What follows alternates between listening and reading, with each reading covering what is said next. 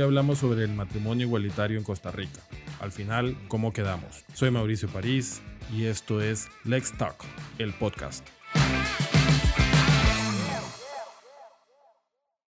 Daniel Valverde tiene 29 años, es abogado costarricense, estudió Derecho en la Universidad de Costa Rica y posteriormente hizo una maestría en Derecho Internacional y Derechos Humanos en la Universidad para la Paz. Es el director de las prácticas de Derecho Laboral y Derechos Humanos en ESIJA, Costa Rica. Desde hace tres años comparte su vida con Rodrigo, con quien tiene tres bellos gatos. Daniel es un apasionado por los derechos humanos y es del tipo de personas que siempre se lleva trabajo a casa. Estamos grabando este episodio a finales de mayo del año 2019, exactamente a un año de que el matrimonio igualitario entre en vigor en Costa Rica el próximo 26 de mayo del año 2020. Dani, muchas gracias por estar en Lex Talk. Muchas gracias Mauricio por invitarme y, y por dejarme participar y hablar de este tema que va a cambiar mucho nuestro ordenamiento jurídico a partir de mayo del 2020. ¿Cómo termina un tema como eh, el, matrimonio igualitario siendo finalmente resuelto por la Corte Interamericana de Derechos Humanos? Un, tema mm, que uno podría llamar de derecho interno, que fue objeto de múltiples discusiones durante muchísimos años en Costa Rica, eh, que se planteaba en algún momento como un proyecto incluso de unión civil y cómo ante esa, no sé si llamarla incapacidad de eh, resolver el tema internamente, jurídicamente, cómo se mm, logra resolver esto y presentarlo ante la Corte Interamericana de Derechos Humanos y cuál es, digamos, el fundamento jurídico que termina llevándonos o trayéndonos eh, a donde estamos hoy. Yo siento que la palabra clave de todo eso fue la incapacidad de resolver el tema a nivel interno. Desde el 2006, mediante la resolución 7262 del 2006 de la Sala Constitucional, ya había un antecedente en donde la Sala Constitucional ordenó al Estado costarricense a regular las relaciones entre parejas del mismo sexo eh, por la figura que fuera. Ahí en, esas épocas no era tan específico la figura que se deseaba eh, construir, pero sí hacía una excitativa a la Asamblea Legislativa para que regulara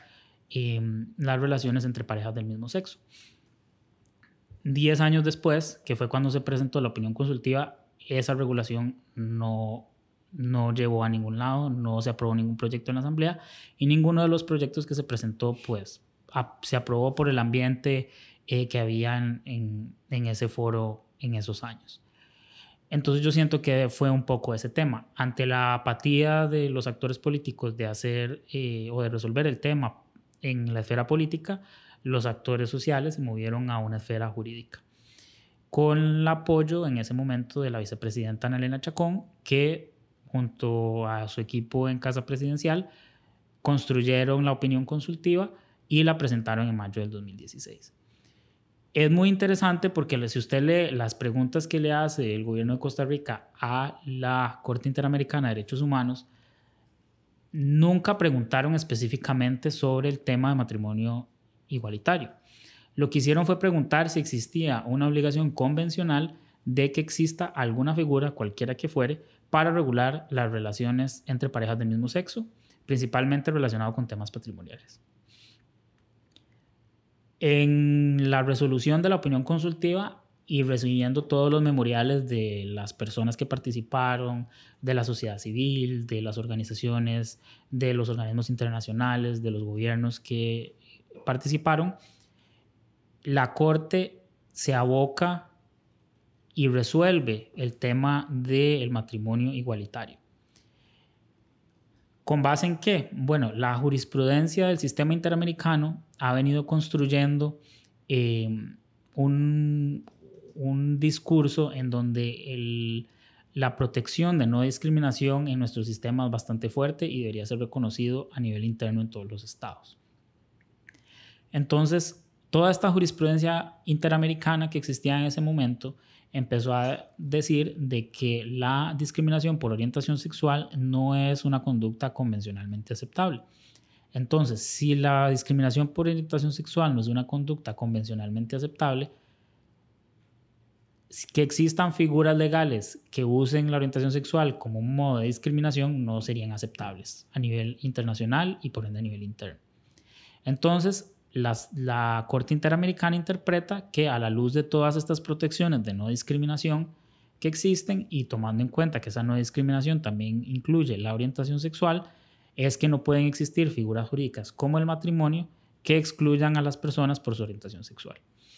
Entonces aquí vamos al, tema, al caso costarricense. En el caso costarricense existe, existe todavía una prohibición de que el matrimonio no es posible entre personas del mismo sexo y no hay una razón objetiva y razonable por la cual exista esa prohibición. Entonces, al no existir una razón objetiva y razonable por la cual existe esa prohibición, la prohibición se torna convencionalmente inaceptable. Entonces, esa fue más o menos la, el razonamiento que usa la Corte Interamericana para decir que los Estados miembros deberían tener en sus ordenamientos internos, regulaciones que no discriminen por temas de orientación sexual y particularmente en el tema de matrimonio civil, en el que no deberían tener prohibiciones que utilicen esa condición como limitantes para acceder a la figura jurídica del matrimonio. ¿Y por qué, digamos, los efectos de la opinión de la Corte han sido aplicados hasta ahora únicamente en Costa Rica, cuando, según te entiendo, fue una opinión que rindió la Corte Interamericana de Derechos Humanos para todos los estados parte. Vemos que en algunos países incluso existen discusiones y proyectos tendientes a prohibir el matrimonio de personas entre el mismo sexo e incluso elevarlo a la constitución política de, de tales países. Entonces, ¿por qué en Costa Rica eh, estamos prácticamente a las puertas de, eh, de, la aprobación o la entrada en, vigencia del matrimonio igualitario, mientras que en otros países que también son parte del sistema interamericano de derechos humanos, eh, pareciera que la opinión consultiva nunca les fue notificada o nunca entraron en conocimiento de, los efectos jurídicos que, que esta tiene, o es que los efectos jurídicos son distintos en Costa Rica que en otros países. Ahí entra el tema que no hay un consenso a nivel internacional sobre la aplicación de las opiniones consultivas en el ordenamiento interno. Entonces, la Corte Interamericana de Derechos Humanos, como está creada, tiene dos funciones. Una función consultiva, que son sus casos no contenciosos, en donde cualquier Estado parte puede solicitarle a la Corte una opinión respecto a la interpretación de la Convención Americana de Derechos Humanos,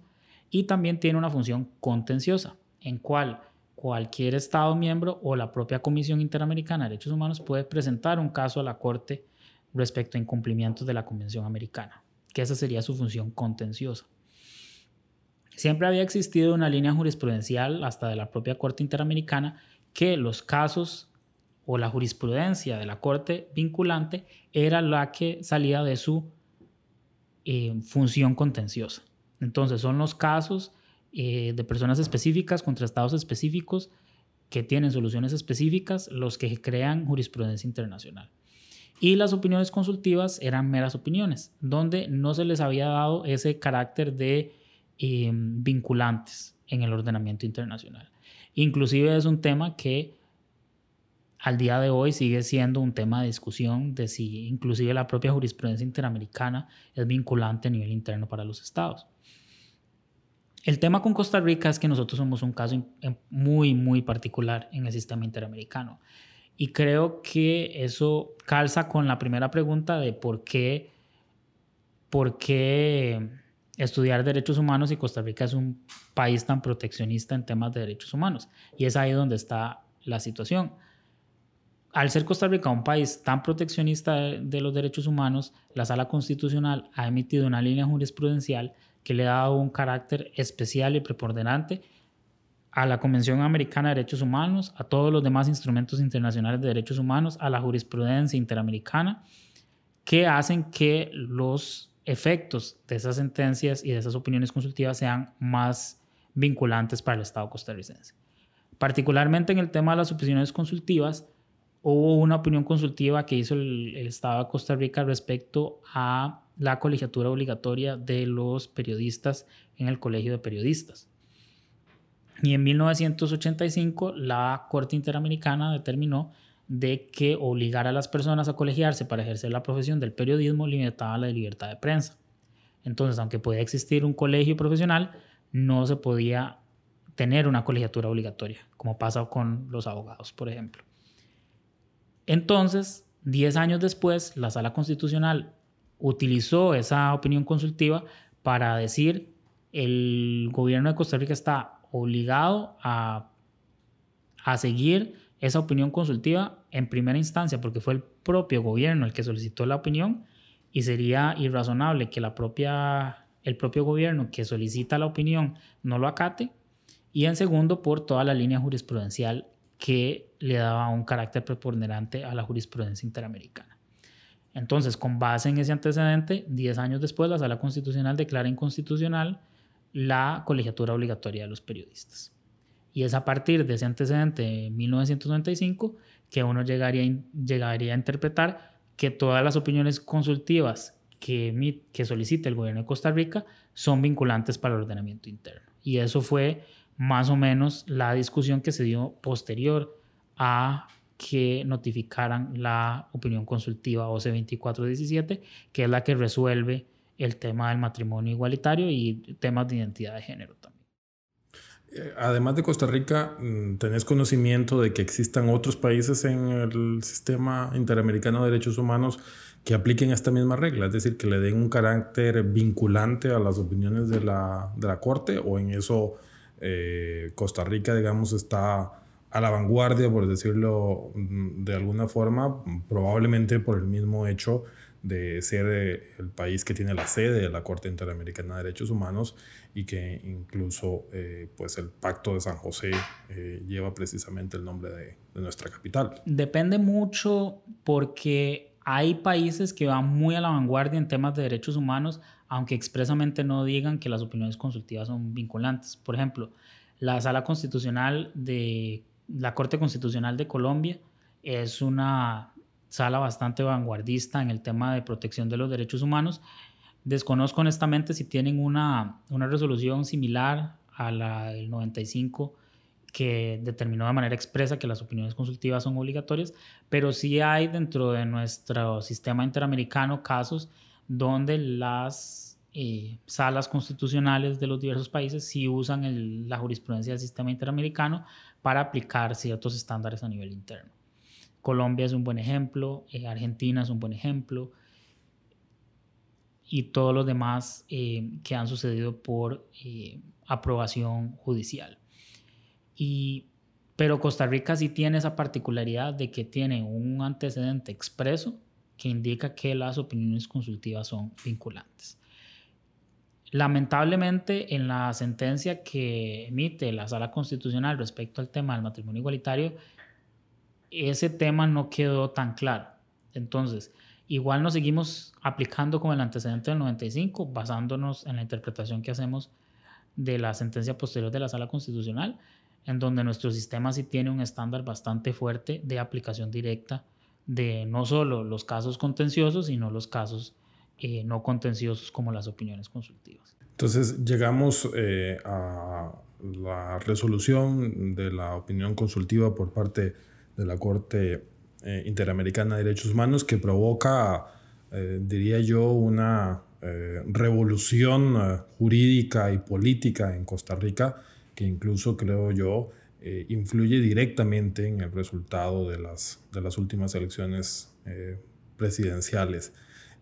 ¿Qué, ¿qué, ha pasado a partir de, de, ese momento? El asunto, ¿por qué llega la sala constitucional? ¿Qué dice la sala constitucional eh, sobre, sobre el tema y cómo termina, digamos, em, eh, incorporándose esa opinión consultiva a nuestro ordenamiento jurídico. La intervención de la sala constitucional en realidad se da por casos presentados con bastante anterioridad. Recordemos que el tema del matrimonio igualitario no es un tema que eh, surgió a partir del 2016 cuando se emitió eh, o se solicitó la opinión consultiva a la Corte Interamericana, sino que han habido desde décadas antes intentos de que se legalice el matrimonio igualitario en Costa Rica. Habíamos hablado de una sentencia del 2006 donde eh, una acción de inconstitucionalidad, indicó que las prohibiciones del Código de Familia no eran inconstitucionales, pero instaba a la Asamblea Legislativa a emitir regulaciones atinentes a eh, los derechos patrimoniales de las parejas del mismo sexo. Y a partir del 2006, posteriormente, con la evolución interpretativa de la Corte Interamericana de Derechos Humanos y de la Comisión Interamericana de Derechos Humanos, es que se presentan acciones de inconstitucionalidad posteriores contra el mismo artículo 14 del Código de Familia que establece la prohibición de las parejas del mismo sexo de contraer matrimonio. Entonces, la resolución que emite la Sala Constitucional en el 2018 en realidad es de un caso que se presentó en el año 2013. Cuando se emite la opinión consultiva y cuando sale la opinión consultiva, hay una presión de los actores sociales de que la Sala Constitucional resuelva esa acción de inconstitucionalidad presentada en el 2013. No solo considerando que habían pasado aproximadamente cinco años desde que se, se presentó la acción de inconstitucionalidad, sino que ya venía el antecedente de la opinión consultiva que cambiaba radicalmente la situación jurídica del país, tomando el antecedente del 95 que decía que las opiniones consultivas a nivel interno eran vinculantes. El problema con el tema de, de seguir la línea de que las opiniones consultivas son vinculantes y son de aplicación directa a nivel interno es que a nivel interno algunas veces existe una resistencia a aplicar de manera directa las eh, resoluciones de un organismo internacional. Entonces, cuando se dio la opinión consultiva, empezaron muchas dudas respecto a cómo aplicar la figura eh, a nivel interno. Inclusive hubieron casos en donde a partir de la opinión consultiva hubieron personas que ya daban por un hecho que el matrimonio civil igualitario estaba eh, vigente en el país y que inclusive contactaron notarios para casarse en determinadas fechas, que fue posteriormente frenado por la Dirección Nacional de Notariado emitiendo una directriz a los notarios de que no podían casar personas porque la prohibición a nivel interno se seguiría, seguía vigente. Entonces siempre existe ese choque de, interpretaciones de cómo aplico yo esa orden internacional. Y al final, el que llegó a zanjar esa discusión de si se aplicaba o no la opinión consultiva fue la misma sala constitucional, que agarró ese caso del 2013 interpretó que las prohibiciones establecidas en el Código Familiar eran inconstitucionales y dio un plazo de 18 meses para que entrara en vigencia el matrimonio igualitario en Costa Rica. Entonces, el antecedente es, un caso extraño porque fue una acción de inconstitucionalidad presentada años atrás, pero cuando se resolvió cinco años después, usó la opinión consultiva como insumo para declarar las normas inconstitucionales. Es, es mi impresión que después de eh, el traumático proceso electoral que vivimos, en donde precisamente este tema fue eh, definitorio incluso en el resultado de las elecciones, eh, se ha venido enfriando un poco la discusión, como que los grupos sociales han entendido que ya el asunto se resolvió y pues no ha habido mayores discusiones eh, relevantes. Eh, la sala constitucional otorgó eh, el plazo de 18 meses para que la Asamblea Legislativa determinara cómo se iba a instrumentalizar o a aplicar el matrimonio igualitario. Pero de la Asamblea Legislativa mm, no ha salido nada ni tampoco se discute activamente, hasta donde tengo conocimiento, o algún proyecto de ley que venga a instrumentalizar el matrimonio de personas eh, entre el mismo sexo. Mm, ¿Qué nos puedes decir sobre, sobre eso? ¿Qué, ¿Qué, ha pasado en la, en la asamblea y qué crees que pueda pasar si es que algo va a pasar o simplemente no, no pasará nada como durante tantísimos años? Yo siento que lo que va a suceder es que no va a pasar nada. Creo que la experiencia nos ha dicho que no hay un ambiente político para aprobar el matrimonio igualitario como lo ordenó tanto la Corte Interamericana como la Sala Constitucional. Entonces, ningún diputado va a invertir su tiempo en presentar un proyecto que no va a ser discutido y que yo siento que ni siquiera va a ser aprobado en el aproximadamente año que nos queda para que automáticamente quede aprobado. Sí han habido ciertos proyectos eh, que se presentaron antes de la opinión antes de que la Sala Constitucional emitiera la resolución y posteriormente se presentó un proyecto de reforma constitucional al artículo relacionado con el matrimonio, en donde eh, ciertos diputados cristianos quieren incluir la frase de que el matrimonio es eh, una unión entre hombre y mujer. Que igual ambos proyectos presentados en la corriente legislativa podrían tener vicios de constitucionalidad porque irían totalmente en contra de lo que emitió la sala constitucional el año pasado. Entonces mi, mi sensación de, del tema es que no va a haber ningún proyecto que se alinee con lo que ordenó la Sala Constitucional y que en el 26 de mayo del 2020 va a aplicar el matrimonio civil igualitario de manera automática. ¿Eso, eso qué quiere decir en la práctica? Es decir, que entonces eh, en un año, en cualquier norma del ordenamiento jurídico costarricense en donde se hable de matrimonio, se deberá entender eh, que incluirá la figura también el matrimonio entre personas del mismo sexo. Correcto. Y una de las razones que dio la Sala Constitucional para dar este plazo de 18 meses es que en nuestro ordenamiento jurídico existe una incontable cantidad de leyes que usan el matrimonio para regular cualquier situación. Estamos hablando desde prohibiciones de parentesco entre los negociadores de tratados comerciales, hasta temas de divorcio, hasta temas de quién es el obligado a sustentar la familia, temas de pensiones alimentarias, temas de visitas si hay hijos en común, temas de la relación laboral inclusive, temas de créditos fiscales por estar casados. En fin, y yo creo que aquí es, es el tema de la importancia de, del matrimonio y entre parejas del mismo sexo, porque la gente algunas veces tiene esa noción de que es esa idea romántica de la boda, el día de la boda y todo el mundo en vestido o en traje y están con la familia y es como una fiesta y demás y todo es muy, muy feliz, pero al final también el matrimonio tiene su aspecto jurídico y legal que en nuestra sociedad le ha dado un, un puesto muy preponderante a esa figura legal. Entonces, que ya se reconozca el derecho o el acceso al matrimonio civil en Costa Rica va a tener un impacto bastante grande, porque ahí estamos hablando de que ya no van a haber tantas trabas, por ejemplo, si una pareja del mismo sexo que se casa quiere eh, sacar en conjunto un crédito para comprar una vivienda, porque ahora, al igual que las parejas heterosexuales, simplemente sacan un, un certificado del registro civil, del certificado de matrimonio, y va a decir que están casados, al igual que una pareja de diferente sexo. En temas, por ejemplo, en las políticas internas que existen en las empresas, donde en algunos casos dan días eh, libres por cuando se casa,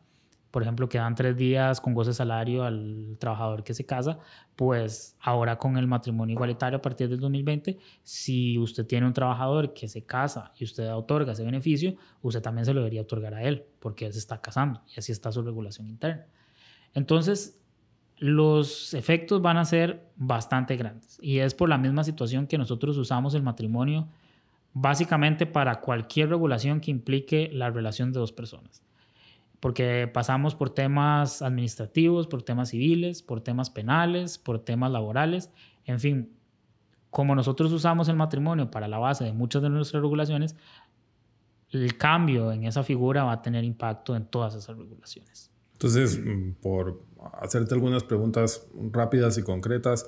eh, dos personas eh, del mismo sexo podrían eventualmente el día de hoy, antes de que entre en vigor eh, el matrimonio eh, de personas entre el mismo sexo, el matrimonio igualitario, podrían eventualmente celebrar unas capitulaciones matrimoniales para efectos de eh, determinar el régimen jurídico que aplicaría a los bienes gananciales una vez que lleguen a casarse. Es decir, las capitulaciones pueden mm, celebrarse antes o durante el matrimonio, pero entonces podría, en tu criterio, eventualmente el día de hoy eh, celebrarse unas capitulaciones matrimoniales entre dos hombres o dos mujeres de cara a preparar eventualmente el régimen jurídico de, los bienes gananciales eh, de cara a un futuro matrimonio. Yo diría que sí, porque lo que va a suceder el, el 26 de mayo del 2020 es que ya el matrimonio igualitario va a tener vigencia en Costa Rica. Entonces, si usted, usted ahora en este momento puede hacer cualquier eh,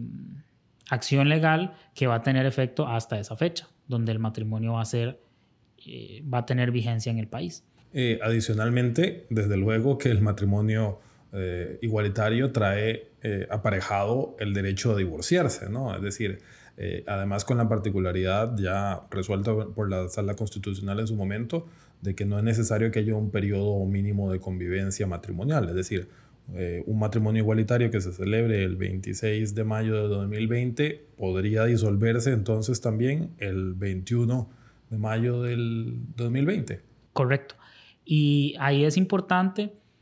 que, que, que también uno viendo los aspectos positivos de una relación matrimonial, también hay que ver los aspectos positivos de la regulación que existe cuando se disuelve ese vínculo matrimonial.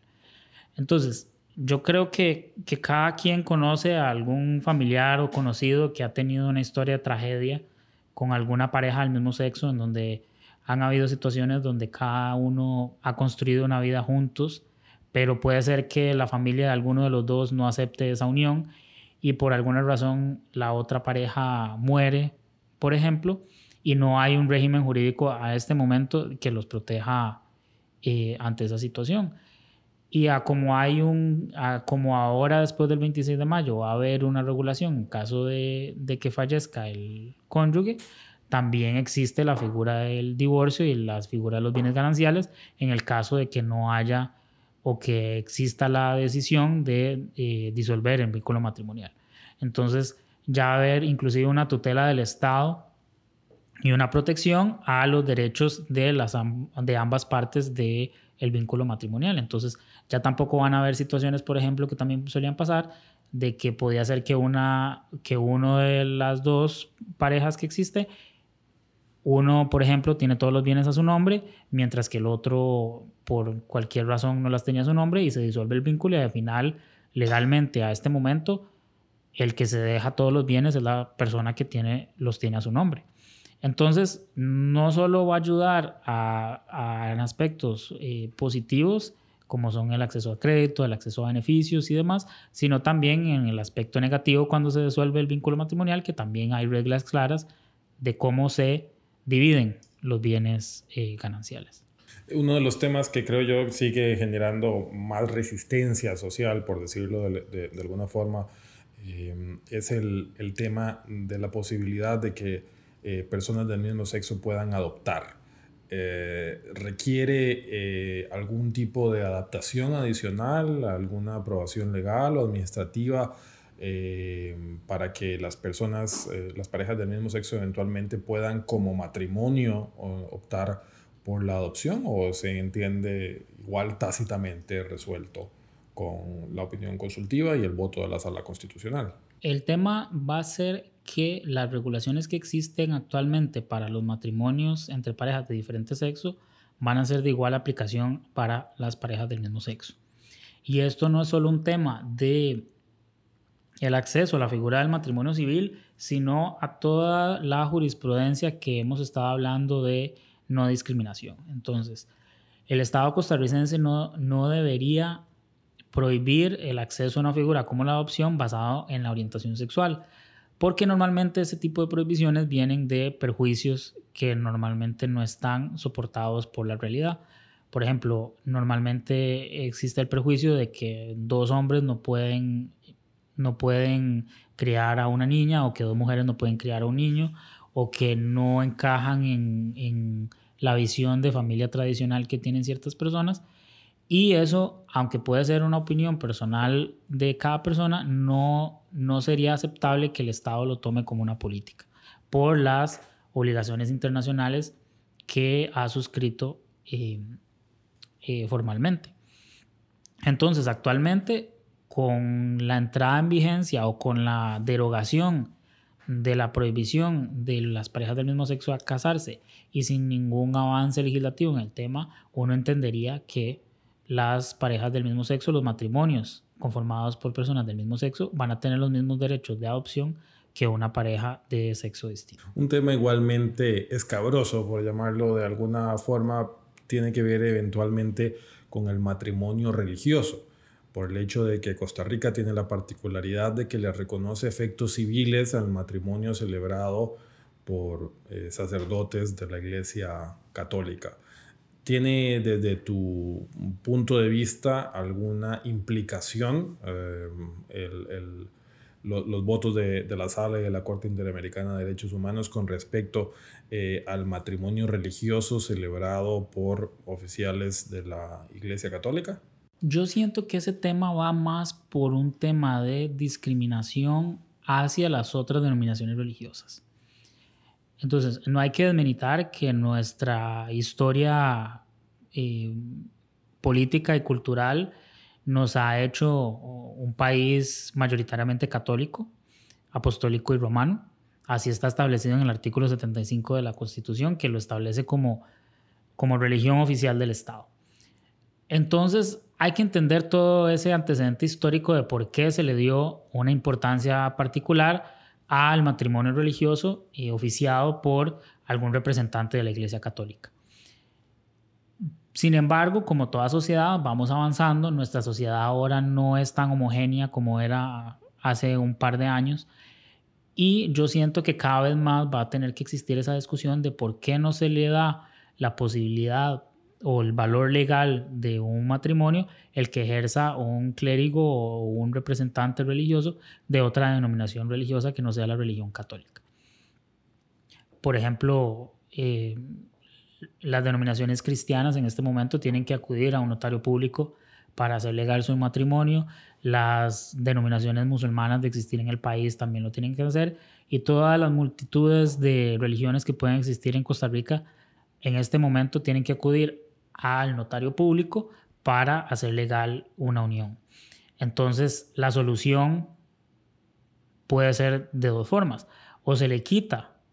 la, el valor legal a los matrimonios de la Iglesia Católica y únicamente se deja el, el, campo de juego parejo a todos, o se les da el mismo, la misma validez legal a las demás denominaciones religiosas siguiendo eh, los ritos de su, de su culto. Porque ahora lo que tenemos es un sistema donde se le da preponderancia a una denominación religiosa, donde puede ser que no esté, eh, no sea convencionalmente aceptable que se le dé ese privilegio frente a otras denominaciones y frente a otras personas. Y ahí ya empezamos a hablar de derechos como el de libertad religiosa y demás, y empezamos a cuestionarnos por qué nosotros le dimos ese privilegio a una denominación religiosa particular. ¿Por qué no se las damos a más personas? ¿O por qué no simplemente se elimina el beneficio? Y eso es un tema que se puede, se puede discutir en el futuro y que con base en la opinión consultiva y con base en el antecedente de la Sala Constitucional sobre temas de discriminación es una discusión que seguramente se tendrá en el futuro. Daniel, para terminar me gustaría escuchar tu, tu opinión sobre lo siguiente. Eh, con ocasión de la sentencia de la Corte Interamericana de Derechos Humanos sobre, sobre este tema y adicionalmente incluso la sentencia que en su momento dictó eh, la Corte Suprema de los Estados Unidos y otras cortes relevantes del, mundo, ¿te parece que estamos en presencia de eh, la configuración de un derecho humano al, al matrimonio? Yo diría que no. Y es por el simple hecho de que nunca se argumentó de que existiera un derecho humano al matrimonio igualitario.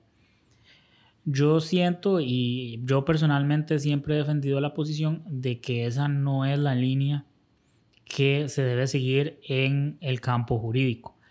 Lo que se debe interpretar es que no es convencionalmente aceptable para un Estado crear una figura, en este caso el matrimonio, y establecerle limitaciones eh, a su acceso por la orientación sexual de sus ciudadanos. Entonces, por ejemplo, si Costa Rica creó la figura del matrimonio que está regulada en el Código de Familia, no puede imponer prohibiciones que sean consideradas discriminatorias.